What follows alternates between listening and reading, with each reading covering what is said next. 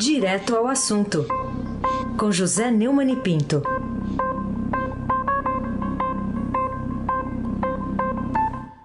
Oi, Neumani, bom dia. Bom dia, Raíssa Abac, Carolina Ercolim. Bom dia. Almirante Nelson e o seu pedalinho. Bárbara Guerra, Frank Vanderlei, Clã Bonfim, Manuel Alice Isadora. Bom dia, melhor ouvinte. E é o ouvinte da Rádio Eldorado, 107,3 FM. Aí já aqui o craque. Centrão recebeu cargos e já vota com o governo. É o título aqui, chamado aqui na primeira página do Estadão de hoje. O, o Neumann, que movimento que fez o presidente Bolsonaro para assumir esta volta explícita na República de Coalizão e que consequências ele pode ter aí com o capital eleitoral dele? Ah, esse abaque. Sabe por que, é que eu estou comemorando? É que ninguém se lembrou da oração de São Francisco, que é um absurdo. Se gente fazer um tipo de cambalacho como esse. É, Coitado do São né? Francisco, né? Coitado do São Francisco. Coitado do São Francisco. Então, é, o que é certo é que um toma lá, dá cá. Aí sim. E um casamento de papel passado. Então, e a primeira legenda a ser contemplada foi o Progressistas, né? Deputado Arthur Lira. E Alagoas, candidato do Bolsonaro, presidente da Câmara, é, em março, quando vai sair o, o Nhonho lá, o Rodrigo Maia, né? O, é, é, ele conseguiu emplacar um indicado para o comando do Departamento Nacional de Obras contra as Secas. Autarquia com um orçamentozinho razoável, viu? Um bilhãozinho, um bilhão, viu? Não é um milho, é um bilhão, é, já passa por, por B. Né? A nomeação saiu no Diário Oficial da União um dia depois do Centrão ter apoiado o governo em votações importantes. O bloco ficou alinhado ao Palácio Planalto terça-feira, durante a votação na Câmara da proposta que prevê o socorro aos estados e municípios. Né? Ao contrário de outras ocasiões, quando impunham reveses ao Bolsonaro, líderes do bloco foram ao microfone para orientar votos conforme os interesses do executivo. Agora tem outra coisa. Isso é, me, me levou a memórias da infância. Meu tio, Zé Pinto, tio irmão mais velho do meu pai, é, é, foi gerente do Denox no açude de Mãe d'Água, no sertão da Paraíba. E no sertão da Paraíba, onde eu vivia, né, eu é, assisti cenas terríveis, como gente morrendo de fome na rua, é, na grande seca de 58. Eu quero lembrar que essa prática aí antecipa em muito o, o, o eh, a questão do, do tomar lá da cá. Ela, ela vai até um século atrás, viu? Vai ao Epitácio Pessoa. Epitácio Pessoa, que era paraibano, é, instituiu a sudagem e as frentes de, de trabalho para a construção de açudes ou de estradas. É o que nós estamos vendo agora com uma diferença. Não tem mais frente de trabalho. Só tem verba na, na emenda do Cavalheiro, né, do doutor Arthur Lira, do Centrão e do Bolsonaro, né? Pelo amor de Deus. É a volta ao tomará da cá explícita a República da Coalizão, seu Reis. Carolina Ercolim, tintim por tintim. Neumani, outro assunto que a gente queria falar com você é sobre também outro destaque da capa do Estadão. Bolsonaro dá aval e Congresso libera reajuste para servidor. Em que essa notícia também contraria a política econômica liberal do governo e confronta né, o lema eleitoral, inclusive, do mais Brasil e menos Brasília, né, que seria também o lema da nova política. uma das voltas do Bolsonaro ao passado. O Bolsonaro sempre foi corporativista, sempre foi defensor de funcionário, é, e não se esqueça né, é, de que ele começou a carreira política como uma espécie de sindicalista de oficiais, né, reclamando de soldo. Né, e voltou às suas origens. E voltou também às suas origens eleitorais. Eu me lembro dos grupelhos pedindo ditadura desde 2013. Né? Ele voltou a esses grupelhos engordados por uma classe média feroz como ele, um tipo de classe média racista, como daquela senhora que abordou uma enfermeira, uma heroína, para reclamar do cheiro dela, dizendo que ela não tomava banho, e que eu espero que seja presa, porque isso aí é um tipo de crime absurdo. Né? Pois bem, é, o que é certo é que o, o congelamento tinha sido combinado, o congelamento do salário dos servidores, é, e foi é, desrespeitado pelo próprio Bolsonaro, que deu aval e o Congresso é, partiu para isso, mais Brasília e menos Brasil, muito mais Brasília e muito menos Brasil, né? É uma traição relevante do Bolsonaro, traíra tradicional, né? Agora pergunta o seguinte, o que dirá os milhões de trabalhadores que tiveram corte de salário e jornada ao saber que o congelamento, a, a quebra do congelamento do servidor foi abençoado pelo presidente eleito com sem os seus votos, né? Mas que governa para a casta corporativa e não para o cidadão como era de se esperar, se fosse minimamente realista, é, há mesmo há um ano atrás. Né? Aí se o craque. O Neumann, é, queria também saber a sua opinião sobre o discurso do presidente do Supremo Tribunal Federal, Dias Toffoli, abrindo a sessão ordinária ontem do STF, desagravando aí é, a imprensa, três dias depois das agressões de domingo a repórteres fotográficos e motorista, né, dois deles aqui do Estadão, na cobertura do ato antidemocrático com a participação do presidente Bolsonaro. O ato lá de domingo passado, Toffoli falou então ontem sobre isso. O motorista acho que é Marcos Pereira, né?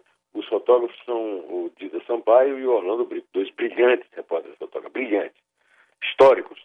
Eu quero lembrar primeiro que o senhor Dias Toffoli teve três dias daquilo que se chama um silêncio eloquente. Não falou nada sobre, primeiro, a manifestação golpista da qual participou o Bolsonaro e conforme confessou uh, o, o, número 3 da Aliança pelo Brasil, o Estadão publicou e eu comentei ontem, é, sobre é, a organização do partido que o Bolsonaro está querendo criar. Né? Aí ontem, em uma sessão ordinária, é, com um comportamento também ordinário, né, nos sentidos da palavra, o Dias Toffoli fez um discurso na abertura da sessão, né, é, repudiando as agressões a profissionais de imprensa ocorridas domingo. Né. É, classificou de lamentáveis e intoleráveis, não há solução para as crises fora da legalidade constitucional e da democracia. A manifestação, as pautas eram é, intervenção militar com o Bolsonaro, ato simples, fechamento do Congresso e do Supremo.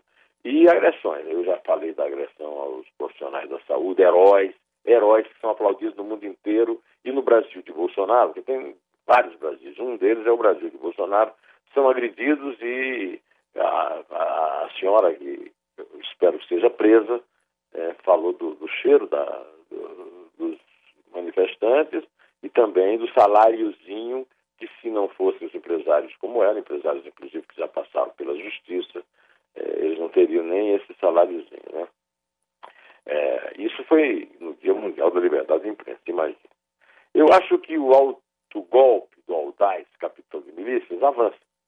E as instituições não são defendidas por seus chefes, que são mandriões, ou seja, não trabalham, e são covardes, como o Dias Toffoli, que citou Hannah Arendt e não citou, que aliás ele não leu, é evidente que ele não leu, alguém escreveu aquilo para ele, e ele é, é, não citou o Bolsonaro, que é um amiguinho dele agora, né? E que ele fica protegendo por vários acordos e também para esconder o fato de que ele está no Supremo por e para Lula e o PT. É, não devia ser assim, mas é assim que é. E é assim é que a banda toca, é assim que o, a, o autogolpe avança e as instituições são abandonadas pelos seus covardes chefes. Mas um discurso desse não cita, é uma bronca no Bolsonaro, mas ele não cita, nem, nem, nem registra a presença dele nessa manifestação. Aliás, é a bênção que ele deu aos agressores, dizendo que duvidava e depois dizendo que eram infiltrados. Que história é essa? Não é não, hein? Já descobriram, inclusive ontem também nós comentamos, é que é um, um funcionário de uma empresa terceirizada pela Damaris Alves. Né? Não sei se foi agora uma ordem que Jesus Cristo deu lá na Goiabeira para ela. Né? Carolina Ercolim, tintim por tintim. Neumani, é outro assunto para a gente tratar. É, números. são 4.552 registros a mais. O total de mortes em casa aumentou 14% no país. Manchete também da capa agora do Estadão. O que, que revela, ao seu ver, sobre as consequências da indiferença né, do, do presidente em relação ao contágio do novo coronavírus no Brasil? Isso foi previsto. Isso resulta do abandono é, da, da, Não é bem uma quarentena, né? do, do isolamento social que foi mantido no começo com alguma fé, né? mas depois foi abandonado, inclusive em São Paulo, que é esse aumento de 14,6% em relação ao ano passado dos registros dos cartórios brasileiros de mortes em casa é a, é, é, é, aquela, é a crônica da morte anunciada. Né? É, é, essa, inclusive porque a alta de mortes domiciliares já vem sendo observada em outros países atingidos pela pandemia e que tiveram uma consequência é, é, uma, da, do colapso da saúde é, aliás, eu queria lembrar que, a respeito disso, o Dória fez muito bem em decretar luto e o Bolsonaro continua absolutamente indiferente, falando da morte como se fosse um projeto de governo dele. Então, eu me lembrei de um verso, viu, Carolina? Você também se lembrará. Chora a nossa pátria, mãe gentil. Esse verso é antológico, é do Aldir Blanc, é, no clássico O Bêbado e Equilibrista, feito em parceria com João Bosco, que morreu de Covid-19 e que passou em branco para um governo autocrático e egocêntrico de gente indiferente, como Jair Bolsonaro e Regina Duarte, que mesmo estando para cair, não se comporta com o mínimo de decência e humanismo que se espera de um artista e se deixa eh, embalar docemente pela, eh, pela, pela fritura do seu chefinho. Aí se abaque, o craque. Bom, Neumann, o ministro Celso Mello deu um prazo de 72 horas para o governo, né, para a União apresentar a gravação de uma reunião citada pelo ex-ministro Sérgio Moro com o presidente Bolsonaro e outros ministros, na qual ele teria sofrido pressões e ameaças. E como você é uma pessoa sensível, eu vou pedir para você comentar esse, essa manchete aqui. Governo alega assuntos sensíveis e pede para não entregar vídeo da reunião. É, o governo é chefiado por um insensível. Né? Pois bem, a Advocacia Geral da União apresentou um pedido ao ministro Celso de Mello para não apresentar a fita, que aliás a fita não é um, sei lá, um arquivo, né? Do vídeo, né? Que está na mão de um funcionário que já passou por um, para esse secretário de comunicação, mas que vexame, né?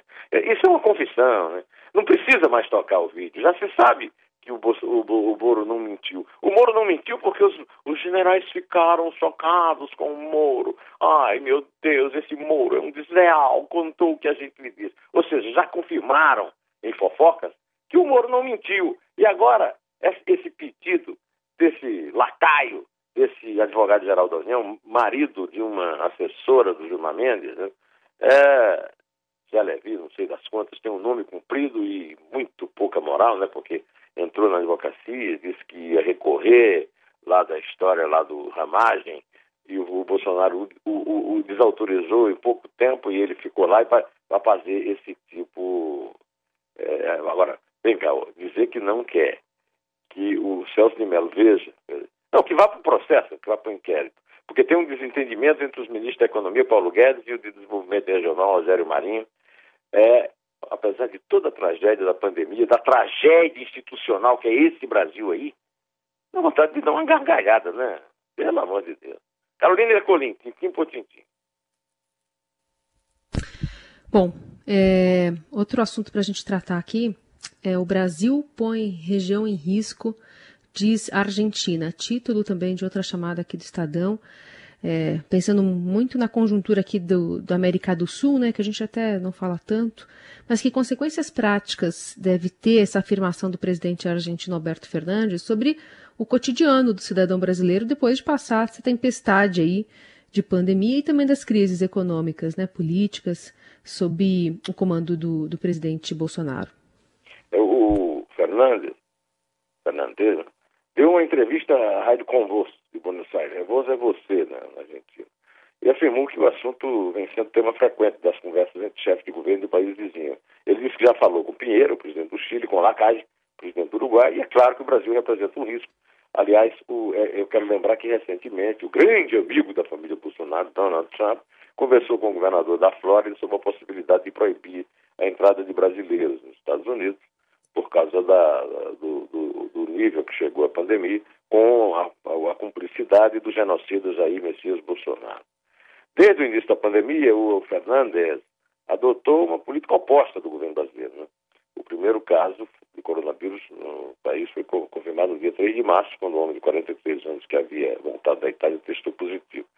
Os casos também foram com todas as pessoas que chegaram da Europa. Em 15 de março, o finlandês impôs uma quarentena obrigatória para todos que regressavam à Argentina, com multa de até 100 mil pesos, R$ 8.500, e prisão de seis meses a dois anos. Enquanto isso, o Bolsonaro dizia aquela gripezinha, um resfriadinho, que macho que é macho, no, que brasileiro cai no esgoto e, e cria imunidade, que ele é um atleta com aquela barriga imoral e por aí afora.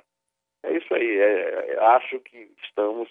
Qual é a consequência? Você pergunta. E eu lhe respondo. A consequência é desemprego muito grande, é, economia em depressão. Por quê?